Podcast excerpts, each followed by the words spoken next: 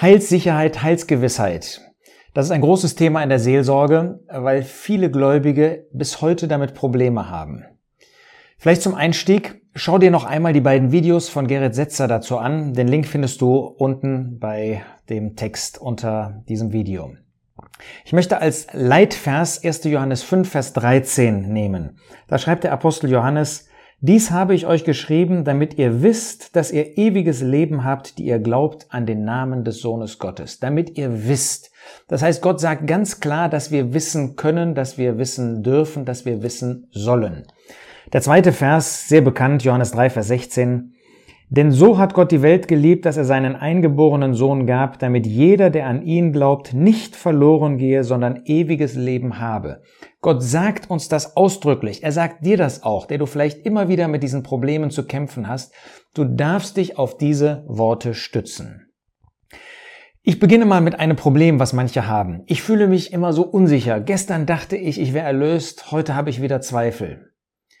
Ja, wenn du dich durch deine Gefühle bestimmen lässt, wenn deine Gefühle deine Gedanken bestimmen, dann wirst du in diese Unsicherheit kommen. Aber das ist genau falsch herum.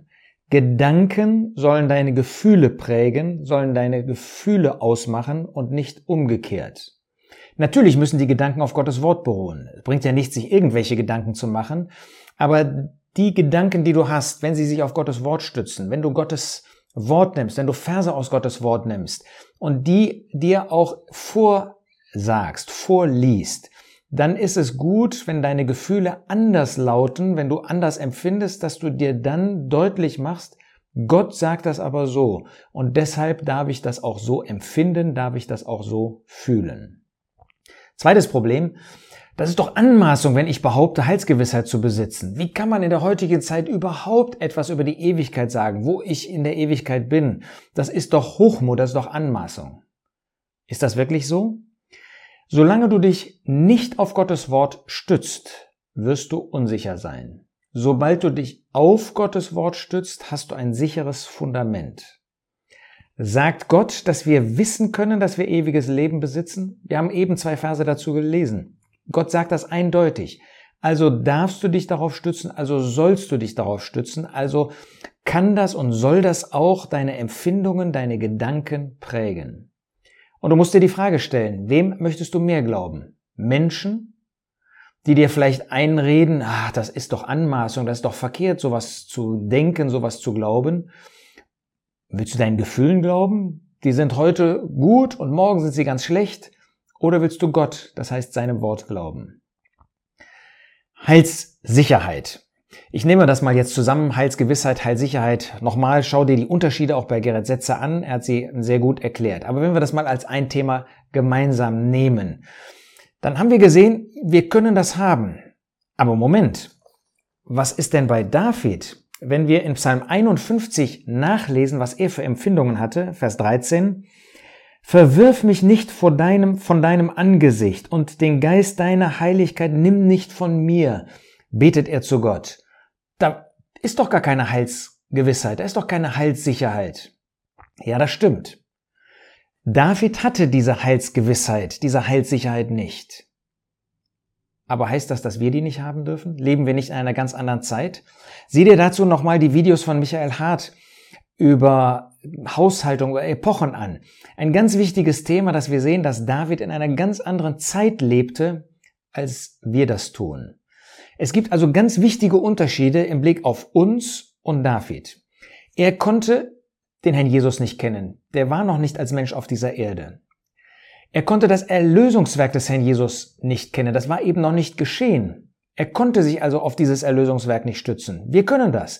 Wir können zurückschauen auf das Leben des Herrn Jesus. Das hat stattgefunden. Wir können zurückschauen auf sein Erlösungswerk. Das hat stattgefunden. Dann, wenn David dir sagt, nimm den Geist deiner Heiligkeit nicht von mir. In Johannes 14 sagt der Herr Jesus ganz deutlich, dass der Geist Gottes, dass der Sachwalter, dass der Heilige Geist in Ewigkeit bei uns bleiben wird.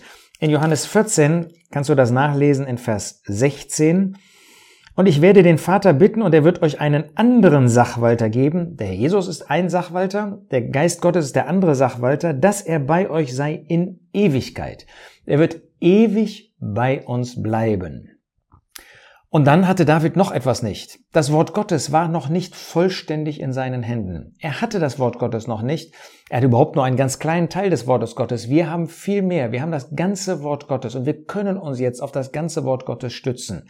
Das konnte David nicht. Insofern kannst du die Zeit von David nicht einfach in deine Zeit, in unsere Zeit übertragen.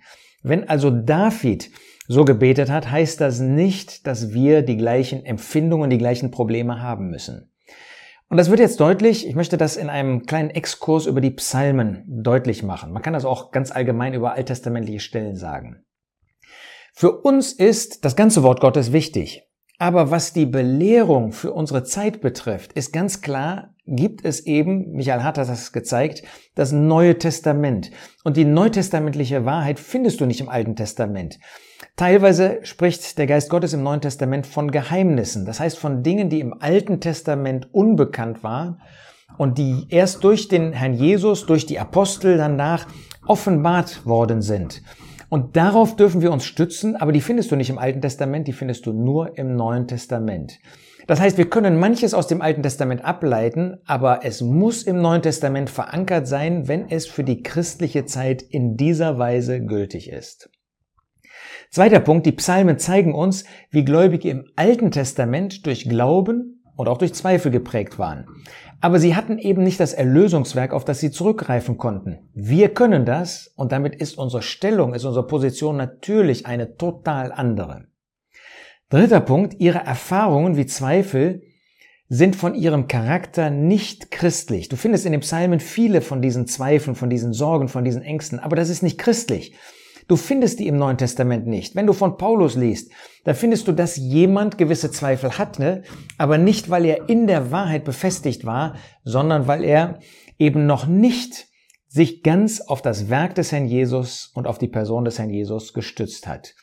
Das heißt, in, im Alten Testament fehlte eine Sicherheit, die wir durch das vollbrachte Werk Gottes haben, dadurch, dass der Geist Gottes in uns wohnt, er uns darauf hinweist und eben auf das Wort Gottes, das vollendet jetzt vorliegt.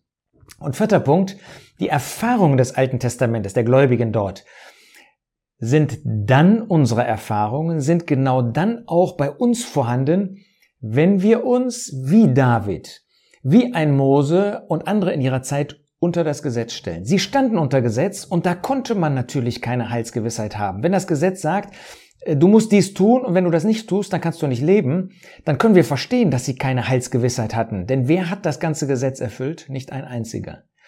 Und wenn heute jemand das Gesetz zu seiner Lebensregel macht, wenn heute sich jemand unter das Gesetz stellt, wenn heute jemand in diesem Zustand von Römer 6 und 7 ist, schau dir die Videos über Befreiung von Michael Hart an, dann wirst du genau diese Erfahrungen haben, dann wirst du genau diese Ängste haben, weil du das Gesetz nicht halten kannst und weil du eben, wenn du nicht befreit bist, genau versuchst, mit Anstrengung etwas zu erreichen und du kannst das nicht, weil du das nicht erfüllen kannst.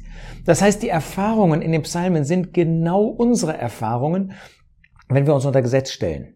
Oder wenn wir gesündigt haben, dann haben wir natürlich keine Freiheit, dann haben wir keine Freude im Herrn Jesus. Dann sind das durch unser schlechtes Gewissen genau unsere Erfahrung.